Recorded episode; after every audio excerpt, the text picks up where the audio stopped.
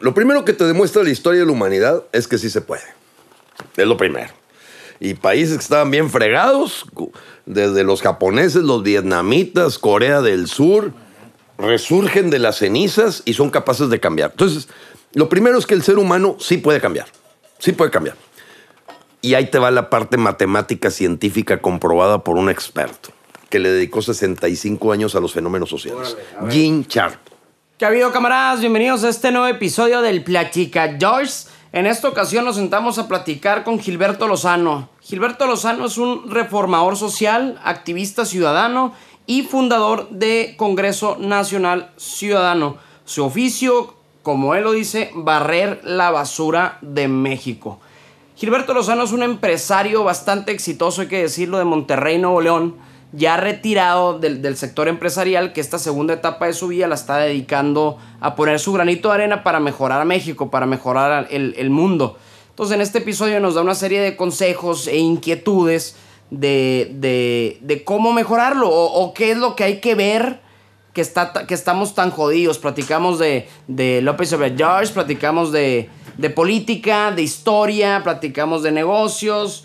Estuvo muy bueno, la verdad. Bienvenidos camaradas, un abrazote a todos, disfrútenlo. Bye bye.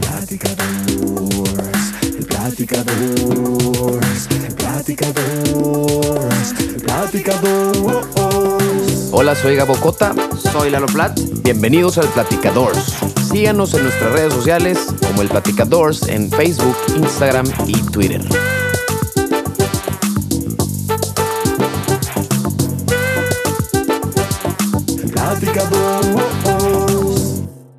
Sea, es una, plática, la única diferencia es que tenemos un micrófono enfrente. Pero es la plática que estamos trayendo en la banqueta de afuera. ¿Todo bien? Sí. ¿Listo? Le damos pues buenos días, buenas tardes o buenas noches. No sé a qué hora nos, estarán escuchando. Eh, bienvenido, Gilberto Lozano. Muchas gracias por estar aquí con nosotros. Gracias, Lalo. Encantado de estar eh, en esta transmisión y pues ojalá que lleguemos a un a una audiencia de jóvenes, que es la que más nos interesa para rescatar a México de este mugrero que estamos viviendo. Eh, ahorita el rey Fuchicaca nos trae como locos a todo eh, el país y está acabando rápidamente con nuestra patria. Entonces, muy encantado de estar aquí con ustedes, con puros jóvenes. Chingón, Gilberto, chingón. Empecemos, pues dicen que no se puede empezar por otro lado, que no sea por el principio, Gilberto. Entonces, si nos puedes platicar un poquito de tu misión de vida, cómo empezaste, desde cuándo empezaste. Tenemos entendido que empezaste, no, no, no estás desde ahorita con López Obrador para aquellos chairos que nos estén escuchando de que ese es PRI es del PRIAN, es la chingada. No, de eh, aquí Gilberto desde el 2009 me parece es que... Es correcto, agosto del 2009 fue cuando iniciamos ya formalmente un trabajo de lucha social. Eh, específicamente nace en Monterrey, Lalo y a todos los compañeros, a Pancho, Raúl, este Gabo, que nos están aquí también, estamos en esta conversación. Pues bueno, traíamos el asunto que Felipe Calderón quería nombrar a una ratota secretario de Educación Pública, que era el gobernador de Nuevo León. Y dijimos, oye, ¿cómo es posible che, que se puedan llevar a un tipo que nos robó en despoblado Nuevo León? Y empezamos a buscar en esa conversación, oye, ¿quién es el responsable de esto? ¿Por qué un tipo que le gastó mucho medios, que se hizo publicidad, que había estudiado en la Sorbona, pero que era una rata, se lo lleven de secretario de Educación? Dijimos, nosotros tenemos la responsabilidad. Es cosa de nosotros. El problema es que la gente de Nuevo León se ha quedado callada, calladita se ve más bonita y que no haga solas, y que, etcétera. Y en ese desmadre dijimos, vamos a hacer algo. Y le hicimos un juicio ciudadano. Fueron 1.200 personas, levantaban un cartón rojo y verde para acusarlo de peculado, cohecho, abuso de la autoridad, y sin tener lo que le llaman los abogados un aspecto vinculatorio penal, acabamos con la carrera política y ahorita ese cuate ni de bolero se la aceptan en Nuevo León. Entonces se, eh, se, desistió este, Felipe Calderón de llevarlo y dijimos, oye, como que tenemos un poder que no hemos usado el poder de los ciudadanos levantando la voz. O sea, hay un poder ahí que no hemos usado.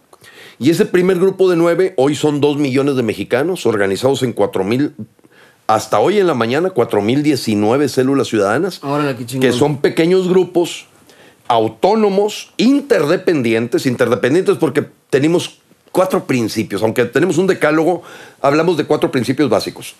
Somos pacíficos, Dos, no hacemos proselitismo por ningún partido político. Tres, no buscamos ser servidores públicos y nos consideramos el mandante constitucional. Les pagamos su sueldo y si no hay jefe, estos desgraciados hacen los que se les pega la gana. Ese es el principio. Entonces, con ese principio mucha gente se empezó a sumar, eh, nos empezamos a sumar y de repente nos llamaron de Sonora. Y después de repente ya andábamos haciendo una protesta ya con cosas que estaba ya del el crimen organizado en Sinaloa. Y ahorita estamos en todos los estados de la República, a excepción de Tabasco, con estas 4.000 de las cuales más o menos 150 células están fuera de México. O sea, tenemos células ciudadanas en San Diego, en Nueva York, en Las Vegas, en Beijing, en Pekín. O sea, yo tengo información de primera mano del coronavirus por una célula que maneja Luis Dacaret, que está allá, Rodrigo Pinto en Milán, Leida Lizárraga de WhatsApp en Düsseldorf, Natalino José en La Haya, Sandra Lara Kelly en Bélgica, eh, Patricia Bejar en Londres. Entonces, y, y, en el caso de Estados Unidos, no, pues estamos en todos lados, Chicago, Nueva York, etcétera, etcétera. Entonces, todos estamos en un chat que le llamamos de enlaces. Aquí no hay jerarquías. No existe un presidente del Congreso Nacional Ciudadano. No existe chequera. No existe oficina. No es una asociación civil. Somos una red de ciudadanos que decimos vamos a tomar el papel que nos corresponde y que nos da la Constitución, artículo 39. El poder dimana del pueblo se ejerce y se origina esencialmente para el servicio del pueblo. Y el pueblo tiene en todo momento el derecho inalienable de cambiar el sistema de gobierno si no jala. Y estas mugres no están jalando en ningún lado. Y hemos venido viendo eh, sueños utópicos para algunos, pero que son realidades, que siete municipios de México que, que se quitaron a los partidos políticos les ha ido de maravilla, pero de maravilla. Y el primero fue Cherán, Michoacán después de 65 años de tener al PRI, al PAN y al PRD, dijeron ya no queremos esto, no queremos políticos y han progresado en una forma como para decirte que en ocho años no ha habido un solo asalto. ¿Y, y quién es el, el, presidente, por ejemplo, de Cherano? Ah, muy buena pregunta, Lalo. Pues mira, ahí la verdad es que ellos eligen en voto directo en plaza pública a los 12 que le llaman regidores. Son electos por el pueblo. No son políticos. Es la señora que vende buñuelos, el maestro de secundaria, el dueño del hotelito. Ellos los nombra el pueblo porque son gente que le tiene cariño al pueblo les dan 800 pesos al mes para el cafecito, nada más. Y van a la junta donde uno de ellos la hace de alcalde. A ese sí le pagan 34 mil pesos y lo traen como loco. ¿Se das cuenta que le pusieras aquí un consejo de administración a la Célida López? No los regidores que están aquí ahorita, porque ella los invitó. O sea, no son electos, son changos que andan buscando vivir como parásitos. No, acá estamos hablando de gente que se dedica, eh, tiene su trabajo, que es un profesor, y el tipo le dedica tres horas a revisar por dónde va el buey que se llama alcalde. Y cuidado y se salga del dinero porque el dinero es de ellos. Todas sus calles adoquinadas y con concreto hidráulico de 14 centímetros, 8 años sin asaltos, todos los niños hablan tres idiomas, inglés, español y purépecha, todos los niños tocan un instrumento, eh, tienen el colector pluvial más grande de Latinoamérica con tecnología australiana que les da nueve meses de agua, producen un millón doscientos mil pinitos al, al año, con un invernadero automatizado que no lo vi ni en Canadá. Y para acabarla, tienen el clúster completo de la cadena de valor: bosque, aserradero, carpintería al estilo IKEA y exportan vía internet. Promedio de educación, segundo de secundaria. ¿Cuál es la diferencia? Que no hay políticos. No hay políticos. Se acabaron. Pagan el, el, mismo ISR, el mismo IVA. Así es. Y reciben en promedio las mismas participaciones federales y estatales que les corresponde por pagar el IVA y ISR. O sea, no son una isla que no esté conectada a pagar las contribuciones. Ellos lo que hicieron cuando tomaron el pueblo, formaron 160 fogatas nosotros les llamamos células ciudadanas porque no prendemos una fogata. En dos años el pueblo se organizó y dijeron, ya basta de que los templarios vengan a violar a nuestras niñas, de que la nueva generación esté atacando aquí a los pobladores, de que los talamontes estén acabando con el cerro, se acabó. ¿Quiénes son los culpables para nosotros? El PRI, el PAN, el PRD y todos los partidos. Los oficinas del PRI, del PAN y del PRD son kioscos electrónicos con internet libre en toda la ciudad. ¿Mm? Y el promedio de educación es segundo y secundaria. No vayas a creer que hay maestrías y doctorados, no, no. Pero como ellos dicen, oye, como no hay aquí un interés político, sino un interés del bienestar ciudadano, pues pleno empleo. Los adoquines los hacemos aquí. ¿Para qué vamos a andar comprando luminarias chinas? Aquí hacemos nosotros nuestros candelabros. Y puedes andar a las 3, 4 de la mañana en algo que tienen una visión a 30 años de convertir a Cherán en el paraíso de México. Te reciben diciéndote bienvenido al país de Cherán, Michoacán. Los 122 policías fueron escogidos uno por uno Uno por uno. Les llaman Don Matutes. Los entrenaron en AR-15, son gente que no trae escafandra, son gente del pueblo que defiende en forma legal al pueblo y te topas con un mundo que dices, no es posible que a 10 minutos esté Paracho, la capital de la guitarra, donde hacen guitarras clásicas, este, y que ahí después de las 9 de la noche te vayas, tengas que ocultar en tu casa. Y acabas de mencionar algo, pues todo muy interesante y me, me llevó a un punto que dijiste, traen una visión de 30 años, Gilberto. Tienen un plan a 30 años, Lalo. Ento- ah, pero ahí... Hermosillo como- no lo tiene. Monterrey no lo tiene. A la siguiente elección siempre. ¿no? Sí. Ajá, pero así, así, porque ese es el defecto de la, de la democracia, pues no, porque nuestro, pre- nuestro alcalde, presidente, gobernador, diputado trabajan a, a corto plazo. Pues una empresa, usted es empresario, eh, vas a largo plazo. Claro. Pero como funciona la, la democracia es a corto plazo, corto plazo. Y se nos olvida, o se le olvida al alcalde, pues que, que- o no se le olvida, simplemente le vale madre porque no va a ser su pedo en Claro, 30 claro, años. claro. Sí, ¿Cómo, cómo ¿En dónde pudiera encontrar esa motivación el, el- el- el político, nuestro presidente ejecutivo, lo que sea, en verdad implementar en México un, un plan a futuro que realmente funcione? Porque todo es a corto plazo. Pues, está está chingona cuentas. tu pregunta, Lalo. Mira, pues no, no va a salir del sistema político podrido esa solución. Porque como ellos dices, oye, espérame, ellos no son la solución, ellos son parte del problema.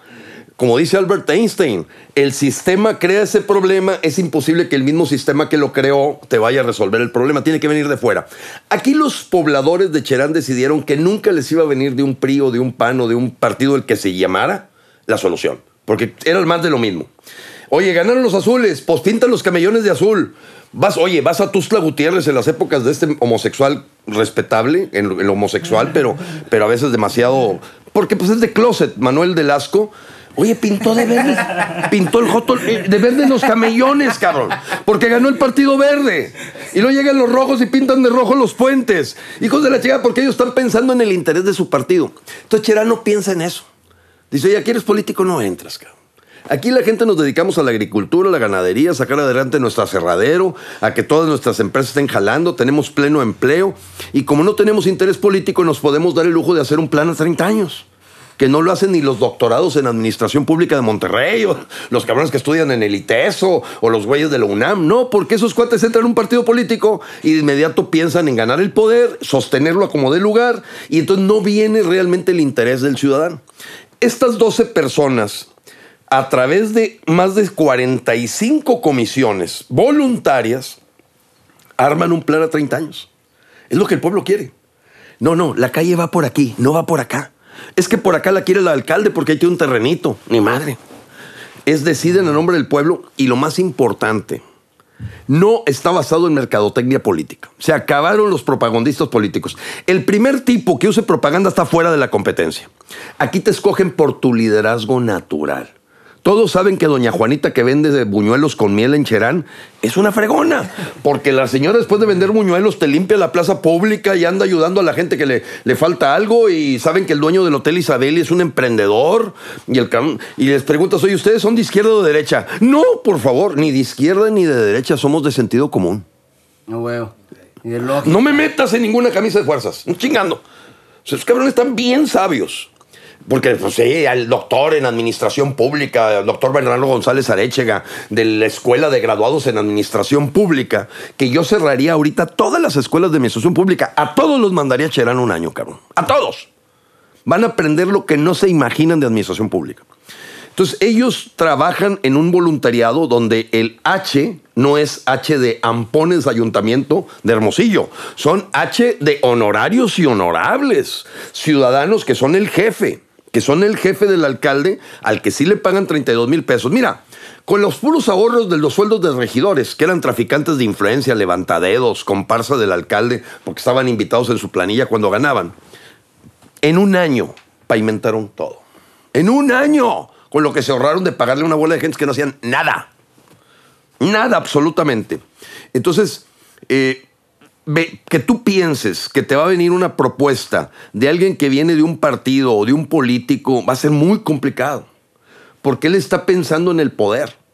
Y estos están pensando totalmente en el progreso del colectivo. Con todo eh, con toda la parte de respeto a la individualidad. Eso es una parte fundamental. No es un colectivismo socialista eh, de que todos estamos jodidos. No, no, no. Ahí se vale que el señor del Hotel Isabeli está triplicando las habitaciones de su hotel para recibir a tanta gente que viene de Chile, de Argentina, de España, de Holanda, a ver lo que pasó en Cherán. El 70% son turista extranjero en Cherán para ver qué pasó ahí. Porque se van a sorprender. Pero lo que pasó en Cherán primero se tuvo que presentar en la BBC de Londres, gracias a una miembro del Congreso Nacional Ciudadano. No porque nosotros nos colguemos la medalla de Cherán, no. Pero ahí está un experimento exitoso, un showcase eh, que tuvo éxito y, que ya se pasó a Nahuatzen, a Ayutla de los Libres, Ochuc, a Matán, Chiapas, y ya tenemos siete municipios completamente sin partidos políticos. Órale, eso es lo que le iba a preguntar, Gilberto. Cuando mi vecino le echa fertilizante que funciona a su zacate, pues voy y le toco la puerta, oye, ¿qué, qué fertilizante le echaste a tomar tu zacate? Ajá.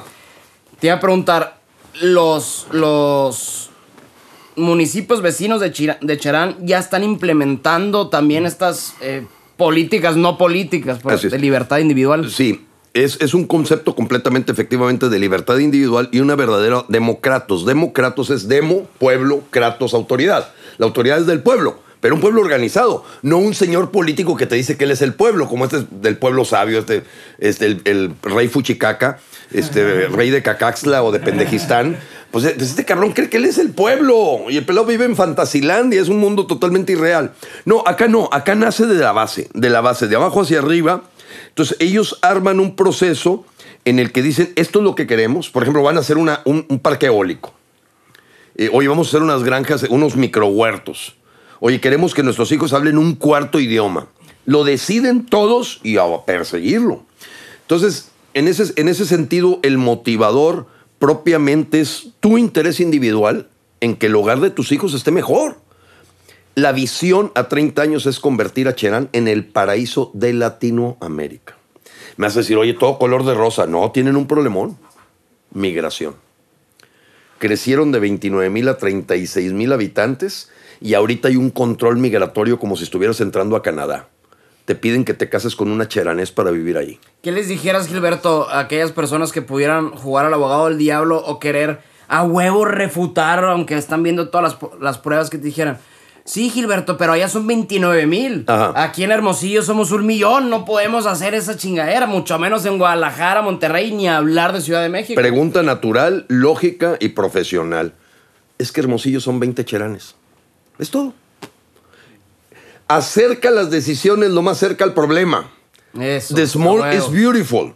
Lo pequeño es hermoso. O sea, tener una macrocefalia aquí de una señora que se llama, este, ¿cómo se llama? Eh, Célidas López, creyendo que maneja, no, no maneja ni madre, hombre, está, está- está perdida en el espacio. No, aquí partimos, eh, eh, Hermosillo lo partimos en unos ocho.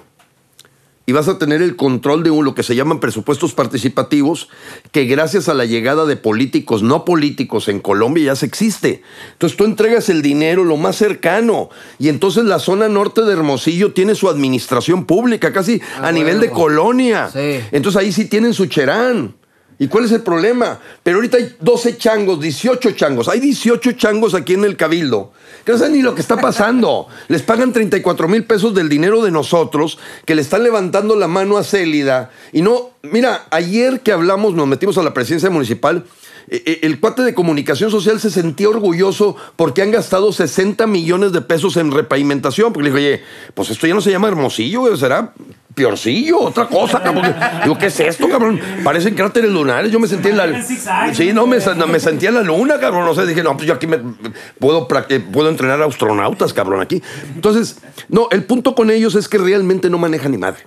Es robarse la lana. Le dije, a ver, nomás una cosa, licenciado. Eres, eh, no me quiso recibir célida, se escondió en el baño, pidió pañal desechable, andaba asustada, llegó el mismo, chingada. Entonces le digo, oye, a ver, a ver, tú que no estás zurrado, ¿cuál es el presupuesto que tiene anual? ¿Cuál es el presupuesto anual que tiene Hermosillo? No, pues que 4.200. ¿Seguro que 4.200? No, no, perdón, 3.800. Ah, ya me la cambiaste 400 millones de pesos, un chorro.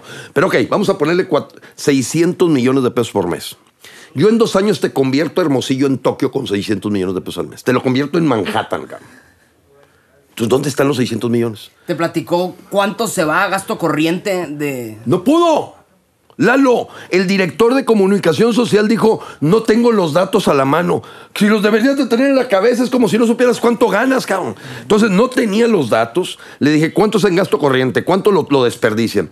Entonces el cuate dijo, lo que sí sé y me siento orgulloso es que hemos gastado 60 millones. Le dije, oye, el 10% de un mes y te sientes orgulloso de que eso es lo que está repavimentando Hermosillo. No, le dije, estás jodido.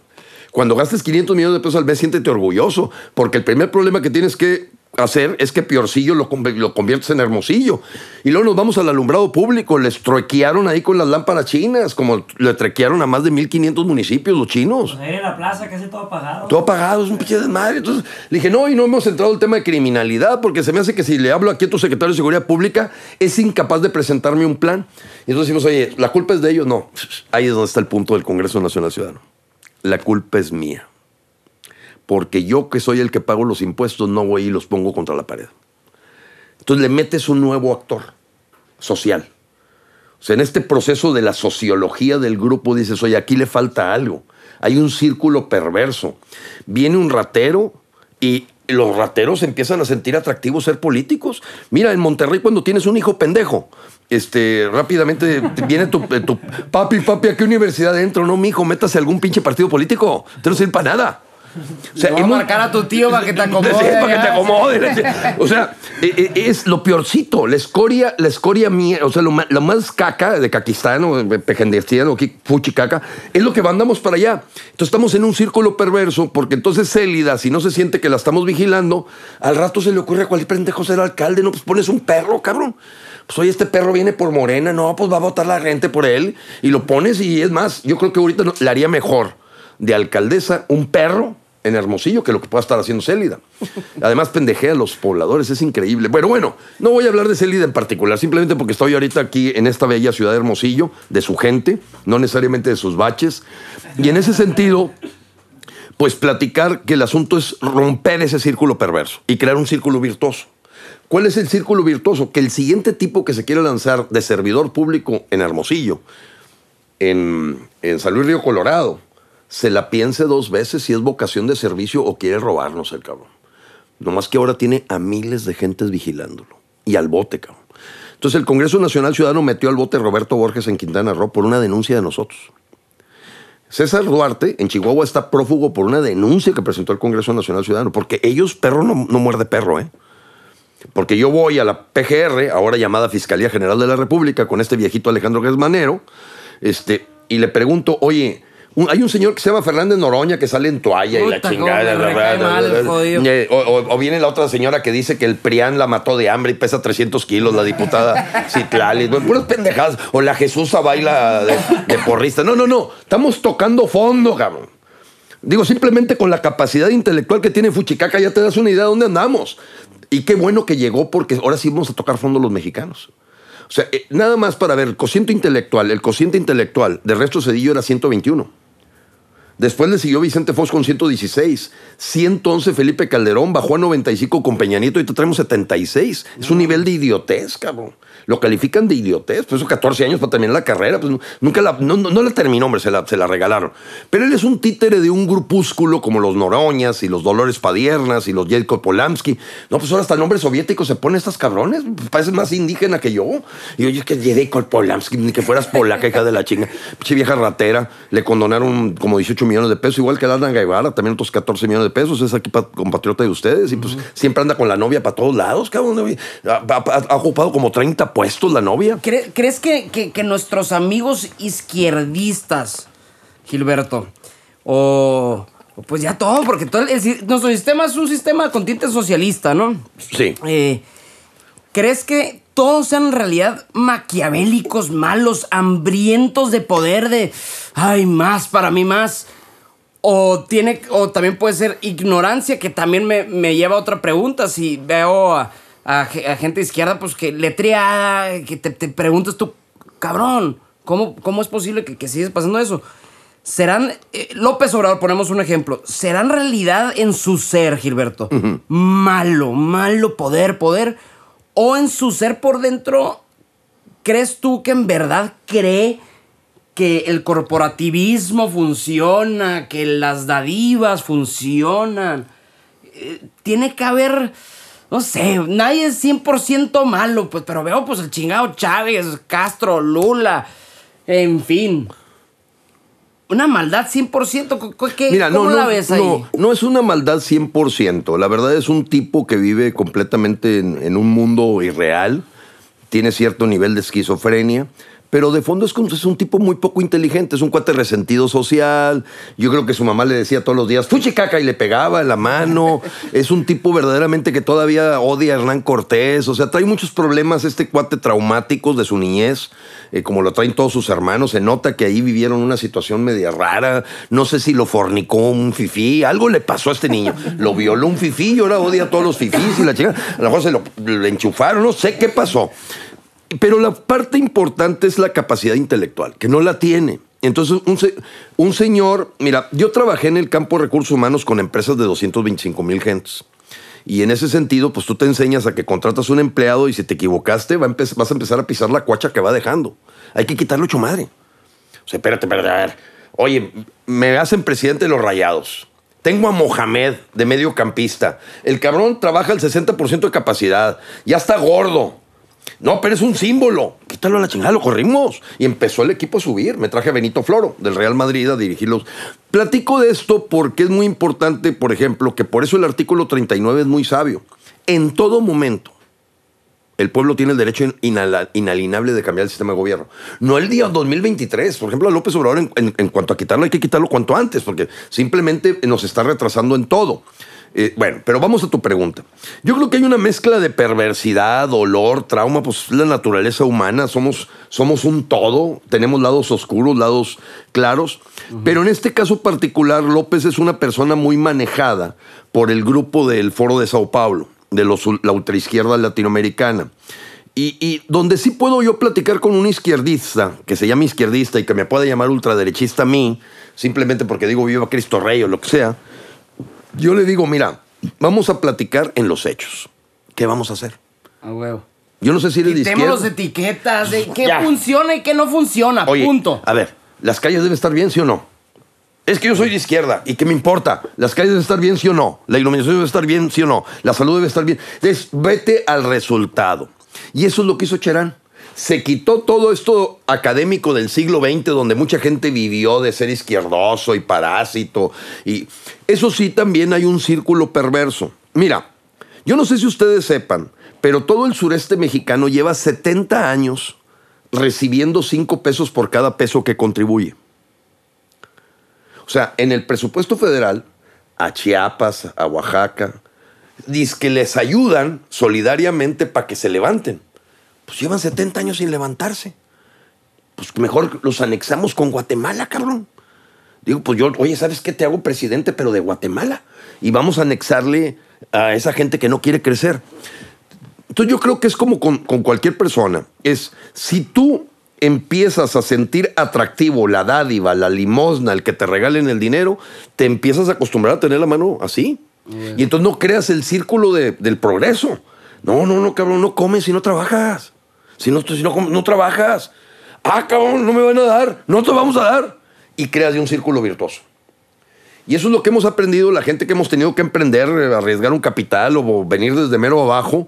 Espérame, como me decía mi padre, oye, a ver, ¿quieres que te dé domingo? Lávame las llantas, papá. Se va a ensuciar como quieras las llantas. Ah, entonces no comas, cabrón, para que, porque te vas a ir a cagar. O sea, digo, no, no, no, es, oye, ¿qué quieres? Gánatelo. No free lunch, nada gratis. Eso tenemos que enseñarle a la gente de Chiapas, si no va a estar tirada en la hamaca esperando que le llegue el Insabi. Y, que le llegue la dádiva. Y después de 70 años se demuestra que haberles solidariamente dado cinco veces más de lo que ellos aportan, sigue teniendo al pueblo jodido. Entonces por ahí no es la regla.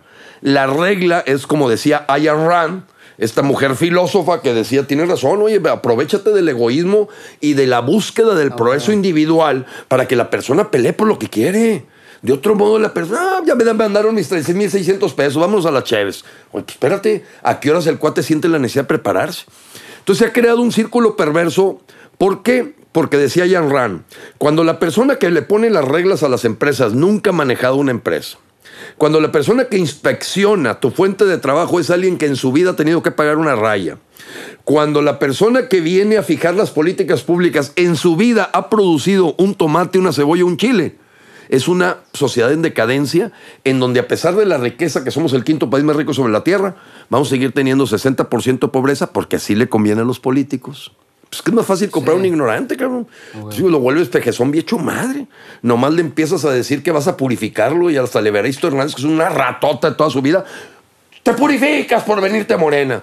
Oye, ya, ya suena verdaderamente en un ensalada de locos, cabrón. Es, un- es que tenemos hoy lo peor. ¿Cómo, pero ¿Cómo erradicamos, Gilberto, una cultura tan arraigada, como acabas de decir? Viene hasta que están encabronados de- con, con, con Hernán Cortés. Eh, o sea, ya está arraigado. Puedes prender un cigarrito si quieres. Sí, gracias. Eh, ya está arraigado hasta las madres. ¿Es una lucha que vale la pena luchar?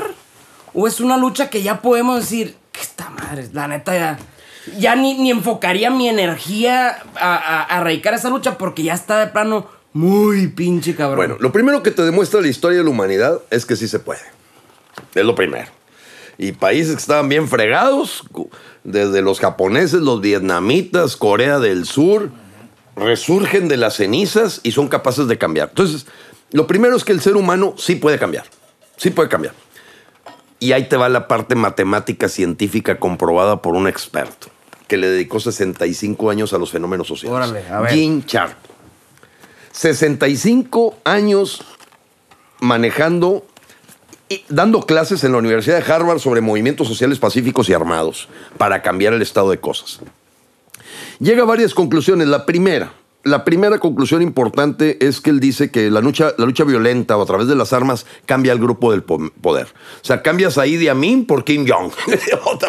Eh, cambias a, a Pinochet por, eh, digo, cambias a Salvador Allende por Pinochet. O sea, es lo mismo. Él dice, no hay otra como la revolución pacífica. La revolución pacífica te obliga a un proceso de cambio de conciencia real. Pero ahí viene la parte científica interesante. Él dice, con 5% de la gente tienes. Órale. Un 5% bien organizado le voltea a los a otro 95 las cosas. El Congreso Nacional Ciudadano busca esa masa crítica, se llama el concepto de masa crítica.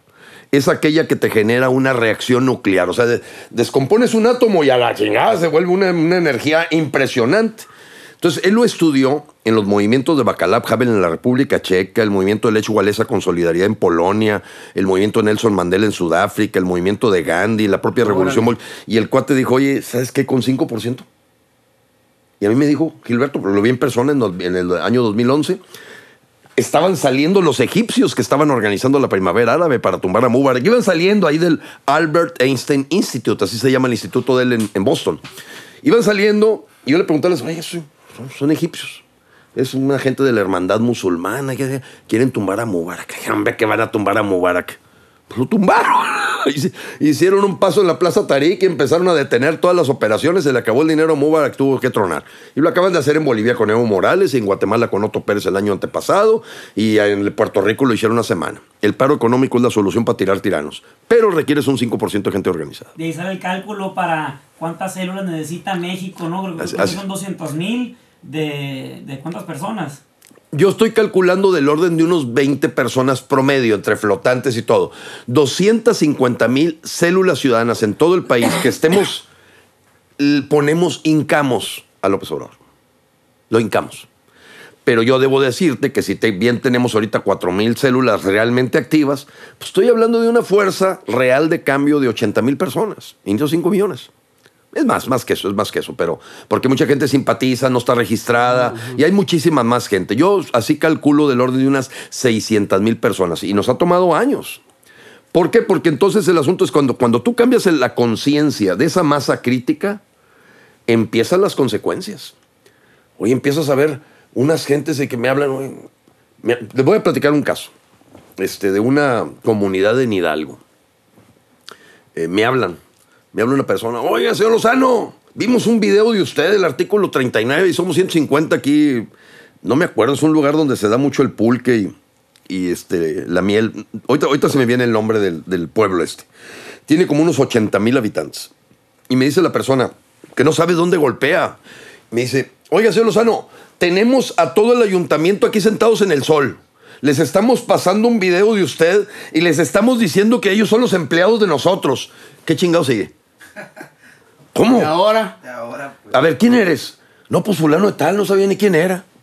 Es que vimos un video y que nosotros somos el patrón y el jefe y pues ya lo sentamos aquí en el sol y el alcalde como que no se dejaba, pero somos 350 cabrones. Entonces ya lo sentamos en el sol, vimos el video, pero ¿qué sigue? O sea, nunca sabes dónde puede prender la mecha y entonces ocurre que les digo, bueno, pues de perdido ahorita que les firmen unos cinco compromisos de cosas que les duelen a ustedes. ¿te a ver, para cabrón. allá? Este, no, fui a dar ahí como al año y medio después. Este, ya estaba el grupo bien fuerte, tenían organizados, no estaban así necesariamente como células, había grupos de 30, 40 personas. Pero ¿por qué la célula? Porque es una guerra de guerrillas. O sea, no es la Asociación Mexicana de Ciudadanos que pagan impuestos y que tiene un presidente, un secretario tesorero. No, no, no. Acá anda un grupo que está atacando el alumbrado público. Otro grupo está atacando el tema de salud. Otro grupo se le ocurrió el tema de los baches. Y en chinga, para cuando acuerda Célida, voltea y hay 500 grupos ciudadanos que la están poniendo en su lugar. Se la va a pensar el siguiente alcalde que se quiera lanzar. Ah, cabrón, no, no, no, espérate. Y ya nos ocurren algunas ciudades que dicen, oye, no, espérate, deja preguntarle al Congreso Nacional Ciudadano. ¿Ya entendiste quién es el que patrón? Ok. Ya nos estamos Así se chingaron los vietnamitas a los gringos, ¿no? No, no, no, pues Le pues- apareció un vietnamita por acá y pues, otro. Digo, pues si nos vamos a Miguel Félix Gallardo, así organizó el país con el narcotráfico. Eso es jala. La célula de Juárez y la de Tijuana y la Chile Sarellano. pues, Eso jala en todos lados. Así se creó el cristianismo. Entonces, el concepto es que no puede haber una sola cabeza. Se llama, yo le llamo, y ustedes que les gusta mucho la tecnología, yo le llamo inteligencia distribuida. Por eso le llamamos células. O sea, yo no estoy. A un cerebro central le dice a la célula, oye, me acabo de cortar. A ver, que coagule y que se cierre la cicatriz. No, la célula solita ataca. Entonces, nosotros decimos que la revolución es en cada metro cuadrado. Pero claro, ahorita nos llegó una coyuntura verdaderamente terrible que puede en este año, no es en el 2021, compañeros, en este año 2020 se definen los siguientes 20 años de México. En este año. ¿Por qué?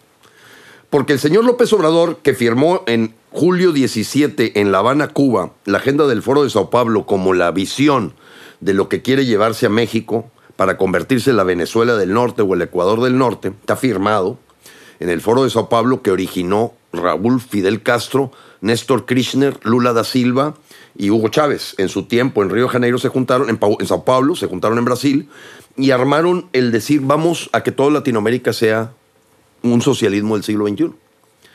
Que los neoliberales y los que se roban el dinero y que la llega. Ningún país con el socialismo ha generado nada. Esa es la verdad. Se les cae el muro de Berlín, pero ellos dijeron, oye, se cayó el muro de Berlín, pero nosotros tenemos que hacer algo aquí. Todavía hay pendejos que podemos tragarnos con las mismas mentiras del siglo XIX. O de principios del XX, con la revolución bolchevique y todas esas. Siglo XX. Entonces, fue más o menos 1918, por ahí la revolución bolchevique, la de nuestra de 1910, por ahí andan las fechas. Entonces, el tema es que ese grupo al que López Obrador nos lleva en esa agenda, totalmente asesorado por el G2 cubano, por el grupo, oye, tenemos aquí al cuate que manejó el tanque de guerra del primer golpe de Estado de Venezuela. Hugo Chávez arriba y el cuate iba manejando el tanque. Después se convierte en principal mano asesina de Hugo Chávez y con Nicolás Maduro. Aquí está en la Ciudad de México. Se llama Francisco Arias, embajador de Venezuela en México, con todo un equipo para marcar Mientras López Obrador se anda paseando por todos lados, ellos hicieron la ley de extinción de dominio, que es la ley Hugo Chávez, es la antesala de la expropiación. Y ahorita la cena de los corderos, todo esto que invitaron a los empresarios ocurrió también. Yo te enseño el video con Hugo Chávez pidiéndoles que donen y que ayuden. Lo mismo. Hasta eso, tienen cero creatividad. Esto de que ya me debo al pueblo y soy parte del pueblo. Eso lo dijo Hugo Chávez y antes Fidel Castro y antes a lo mejor Mao Zedong. Bueno, entonces el, el tema aquí es rápidamente tenemos que organizarnos porque pasando noviembre 30 de este año, si López Obrador todavía está ahí en el Palacio Nacional, aunque se muera, eh, se inhabilite, se incapacite, se nombra un interino por la mayoría y será a lo mejor este, esta mujer Rosario Piedra o pueden nombrar a, la Jesusa.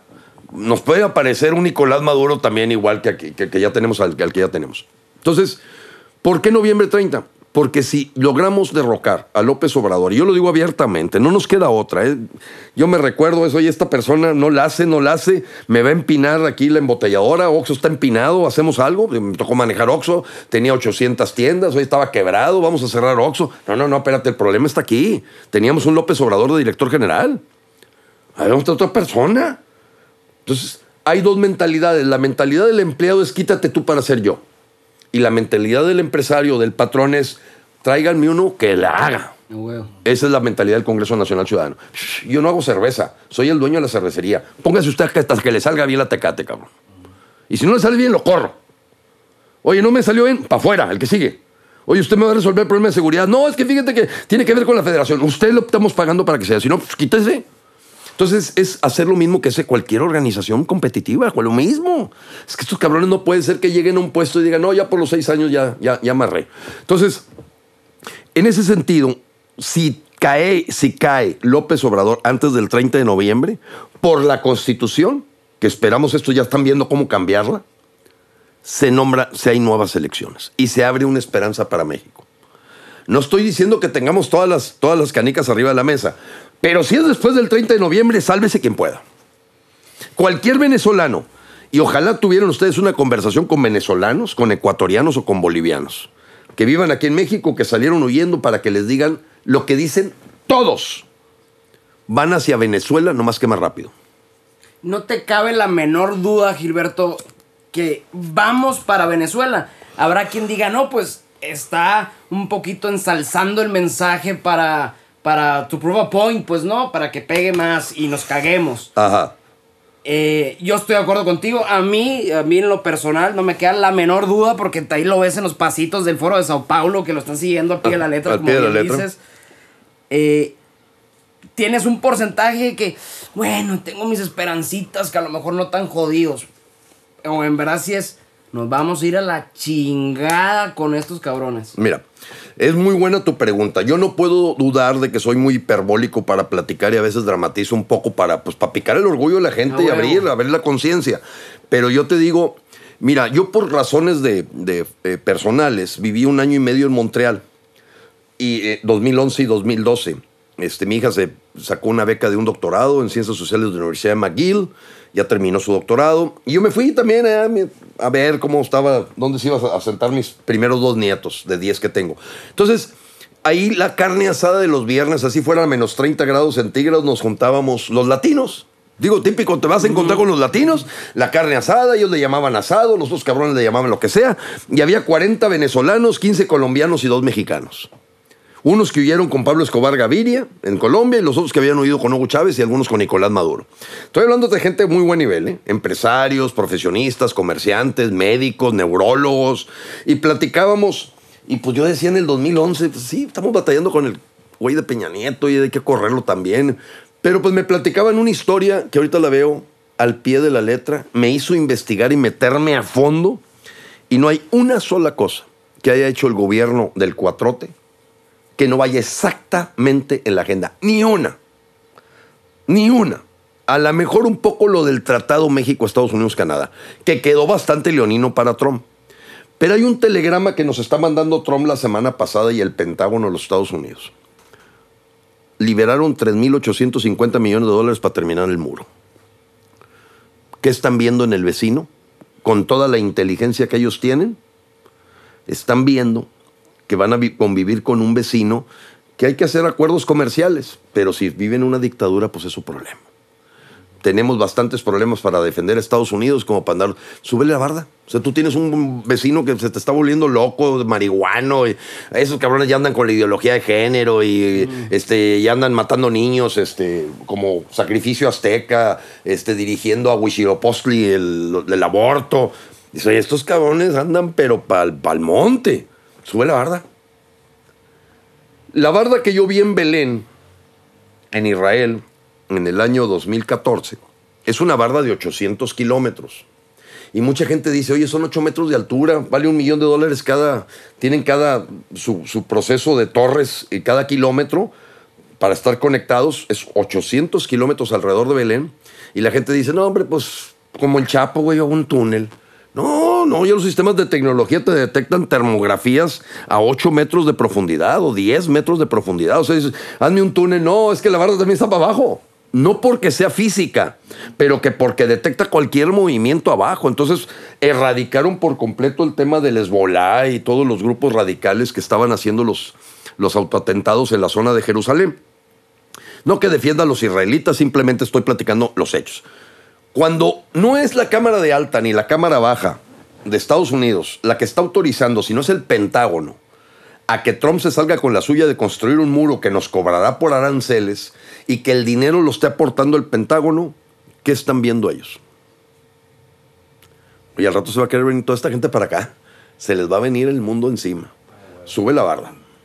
Es lo que harías tú, electrificas la barda. Claro, Sí. a huevo. Entonces, ese es un ingrediente. El segundo es el memorándum de hace aproximadamente tres meses del Departamento de Estados de los Estados Unidos, decir, no inviertan en México. Formal.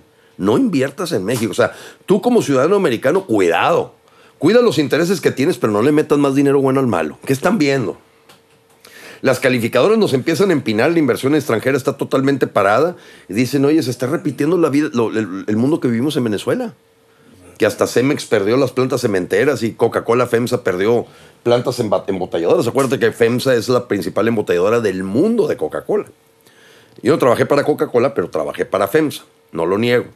Este, yo estaba en el consejo de administración cuando compramos Argentina y después se compró Colombia, Chile. Y ni Coca-Cola Company en Atlanta tiene la embotelladora que tiene este grupo mexicano que nació en 1890, del que fui vicepresidente de Recursos Humanos. Y en ese sentido, yo siento que todos los parámetros a mí me van dando a dónde nos llevan.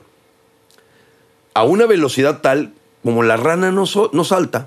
Estás cocinando la rana poco a poquito. No, aquí le están metiendo fuego y no salta. Pues, ¿dónde está la gente del PAN? O es que la oposición, o alguien que haga una huelga, o alguien que llame a hacer un paro. Ya están condescendiendo, están negociando entre ellos, ellos se acuestan en la misma cama y se tapan con la misma cobija. Y entonces nomás nos quedan los ciudadanos. Y o lo hacemos esta generación, o se lo van a aventar tus hijos dentro de 20 años. Ya que sufra, como ahora que trajo Alejandra Cerrate de la boliviana, de los cuatro líderes que hicieron la caída de Evo, pues te lo dijo, oye Gilberto, no veo jóvenes aquí. No, pero vas a ver en 14 años cómo los vas a ver. Lo que pasa es que no han sentido.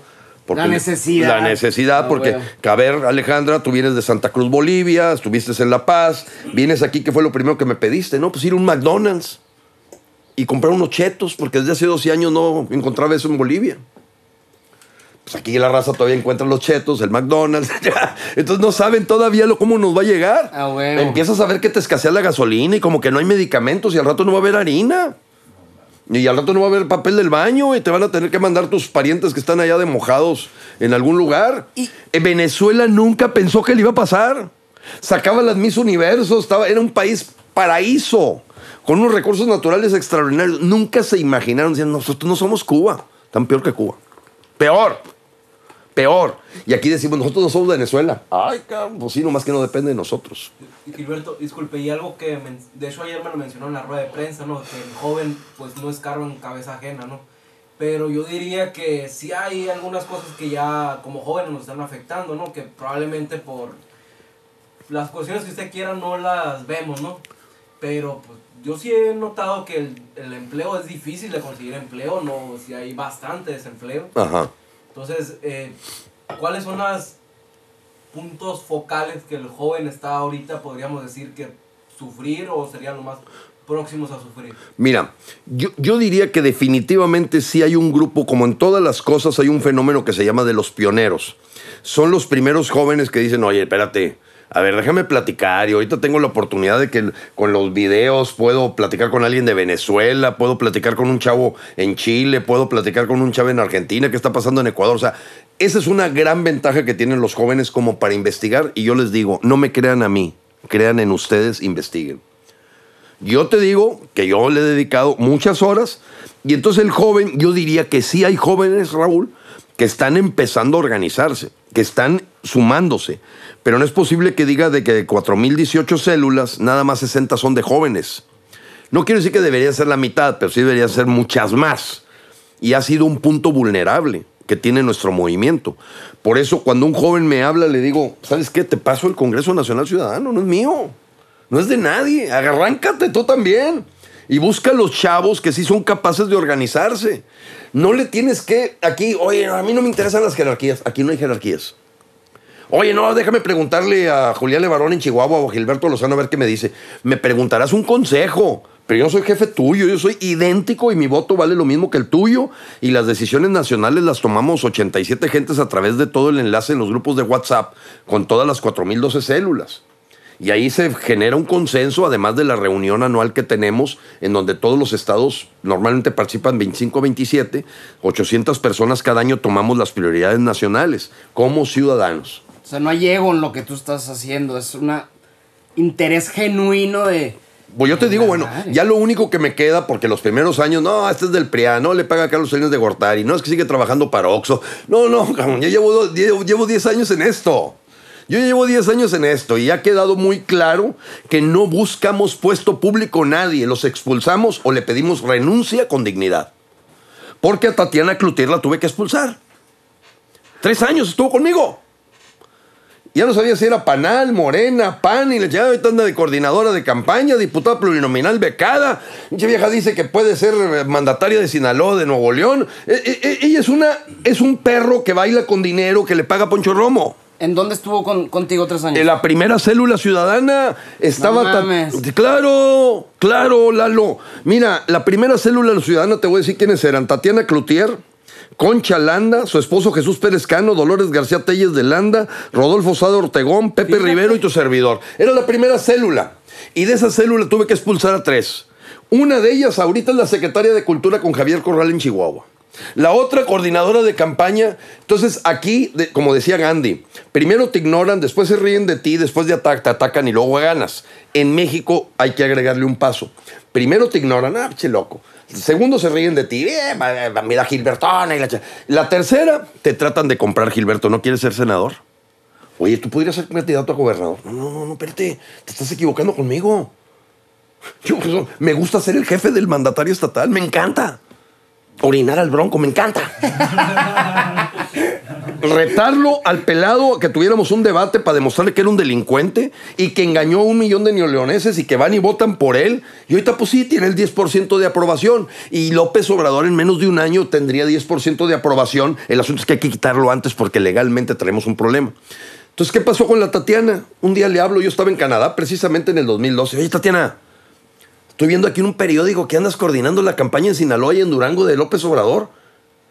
¿Que no hicimos un pacto? De que nosotros no buscábamos puesto público. No, no, no, Gilberto, dame un permiso. No, te vas a la chingada. Pues están unos principios que firmamos. ¿Cómo vas a andar haciendo proselitismo por un político si está en el punto número 3 del decálogo? Estás fuera, Tatiana. No, que un permiso, estás fuera. Digo, no ganó esa vez y ahora ya está hizo un libro que se llama Juntos estamos haciendo la historia del Fuchicaca. O sea, está increíble. Este, porque el, el libro se llama Juntos hicimos historia. Le faltó ponerle Fuchi Caca. Este, digo, son gente oportunista. Don Ma- el maquillo debe estarse revolviendo en la tumba y yo les puedo garantizar que Tatiana no convence ni a ninguno de sus ocho hermanos, ni a sus hermanos los convence. Como Lucas Obrador, sus hermanos. han No, no lo pueden ver ni en pintura, es correcto, es correcto, Pancho. O sea, no es cierto. Entonces son gente oportunista que pues, se le enferma el esposo, tiene que sacar dinero. Poncho Romo le da chamba de maestra. Poncho es un raterazo que lo mismo estuvo con Fox. Él creó la red Amigos de Fox. Ahora es jefe del gabinete. Todas las empresas que ha creado las ha empinado. Le robó la empresa al suegro, 20 años de litigio. El suegro ya finalmente dijo: Ya no le entro, ya llévate la empresa, la compra y te puedo hacer una fila de toda la gente que ha defraudado en casa de bolsa de Héctor. Son gangsters. Son ladrones. Pero a donde voy con el tema, Concha Landa un día me dijo, oye Gilberto, me parece que hablas muy radical, muy fuerte. A ver, a ver, Concha. Estaba su esposo ahí, siempre el, el damo de compañía. Este, ¿qué, pasó, Concha? Si llevamos tres años juntos, soy el mismo cabrón.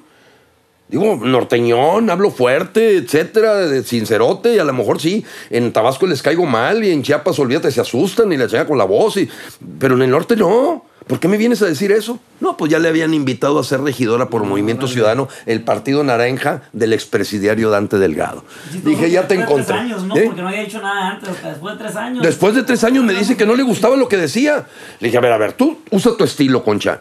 Aquí nosotros no decimos, no, no, no, Lalo, si te metes al Congreso Nacional Ciudadano o tú, Gabriel, el Gabo, eh, no tienen que decir así. No, no, no, cada quien le mete su estilo personal. Aquí somos totalmente libertarios. Y te, te pusieras pragmático, Gilberto, en, en ese tema de cuando si un político comparte tus ideales libertarios, Ajá. en ese, en esos, en ese punto de- del estatutos eh, de- de- del Congreso Nacional Ciudadano, ¿permitirías el pragmatismo en el sentido a este cabrón, a este cabrón sí, sí, sí lo apoyamos? No, No. no, queremos ser juez y parte. No. Yo me, nos damos el derecho de una distancia sana, de decir, oye, pues ojalá que llegue este pelado, se ve honesto, se ve capaz, pero yo no compro boleto. Yo tengo una buena amistad y se ha venido fortaleciendo con Pedro Ferriz. Y en algún momento Pedro y otra persona ya de, de Quintana Roo nos buscaron, oye, nos queremos lanzar como candidatos independientes, nos podrían ayudar con toda su red, pues a sacar firmas. No, pues, ¿sabes qué? Yo no, saco- yo no soy mandadero.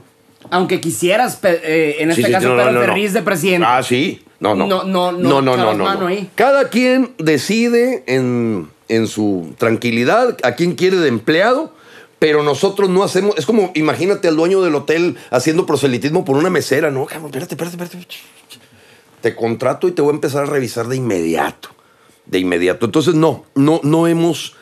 Hemos mantenido esa reputación, Lalo, con muchas dificultades, porque le hemos tenido que decir a gente muy buena, honesta, capaz, que creemos que podemos meter la mano al fuego. No, no vamos por ti. O sea, no te vamos a tirar porque pareces que eres una persona que llena el perfil de estos mandatos constitucionales. Este, pero de eso a que traigamos matracas y porras, ni madre. A nosotros no nos vas a ver pegando ningún cartelón. Es lo que le llamamos. Hay mexicanos que nacieron para ser mandaderos, otros para mandatarios y otros para mandantes. Si tú quieres andar de mandadero, búscate un partido. No, pues a ver qué sale del recto de López Obrador. No, pues, vaya a saber. Yo ya sé que sale del recto, pero váyalo. Digo, hay gente que nace para eso, ver qué sale del recto, del político en turno, ¿no? Ah, déjame ver a qué huele. Yo les decía, por ejemplo, la reunión del Consejo Coordinador Empresarial, de Carlos Slim y todos ellos, me recordó completamente a la época cortesana de Luis XVI y María Antonieta. No sé si ustedes recuerden que entre los diputados bufones, no eran diputados, pero eran así, gente que estaba ahí en, la corte, en la corte del rey, pues había un cabrón que llevaba una botellita me imagino así a los peje zombies con una botellita para ver dónde va a orinar López. Orínale aquí. Para estarlo oliendo toda la noche. Son, son pejeadictos. ¿eh? O con, con- con Calderón, es lo mismo. No, no, no quiero que la tomen así porque. A- Así se ganan los puestos con todos los partidos. Ah, claro. El mal lambiscón es el que. A tragar Ah, claro. A tragar Y había otros cuates con una botellita que absorbía la flatulencia. O sea, agarraban el pedo del rey. pa- Oye, y había un puesto que es equivalente al secretario de gobernación aquí que probaba la caca del rey para saber cómo andaba. Si había andado en una enfermedad. Ahorita lo ves en Carlos Slim probando la caca. A ver si sale bien. Y, porque no puedo aceptar que Carlos Slim le hagan una pregunta de que, de que cómo va México y el señor diga, hay algunas cosas en donde va bien. Y yo digo, oye, a ver, a ver. Ah, cabrón, mi abuela me decía que los hechos y los datos es como, como los hechos y datos no hay nada. ¿En qué va bien? ¿Por qué Carlos Slim dice que hay algunas cosas que van bien? ¿Cuál? Serán para él. Salud está empinada. Educación en manos del sindicato. Seguridad en récord de violencia. Economía empinada. Pues dime una. No, le quitó a los expresidentes. No es cierto. Vete a darle la vuelta al centro Fox y siguen estando 18 cabrones del Estado Mayor Presidencial que ahora les llaman de otro modo. No es cierto. ¿Qué creen que sea más, Gilberto?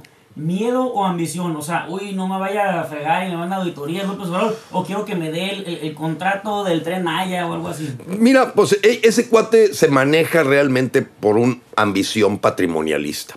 Y más desde que murió la esposa Sumaya. Para mí, Carlos Slim lo que quiere es seguir haciendo fortuna. Y para él es lo mismo si la hace con el Chapo, la hace con, este, con López Obrador o la hace con Ricardo Anaya. Esa gente tiene muy clara su objetivo. Eso y a mí es ver aquí mi valor en la bolsa de valores. En el market value de las compañías. Esos cabrones no tienen, no tienen corazón. ¿verdad? Este, y bueno, a mí me parecen ese tipo de empresarios, pues sí, andan con su botellita recogiendo lo, lo que va dejando Peña Nieto o en su tiempo Calderón y le recogen todo. Y ves, por eso le digo, Carlos el Tapetito Salazar fue compañero mío, sí, ocho años. El Tapetito. Este, dice, oye, ¿cómo, cómo, cómo te vas lo acaban de humillar con el asunto de poner de border patrol a la Guardia Nacional, que por cierto, la Guardia Nacional es una burla para México. Traen un escudo de una águila juarista fornicada, como cabrito al pastor, hijo de la chinga. Le metieron un palo por el medio, o sea, lo están cambiando hasta el escudo estos cabrones.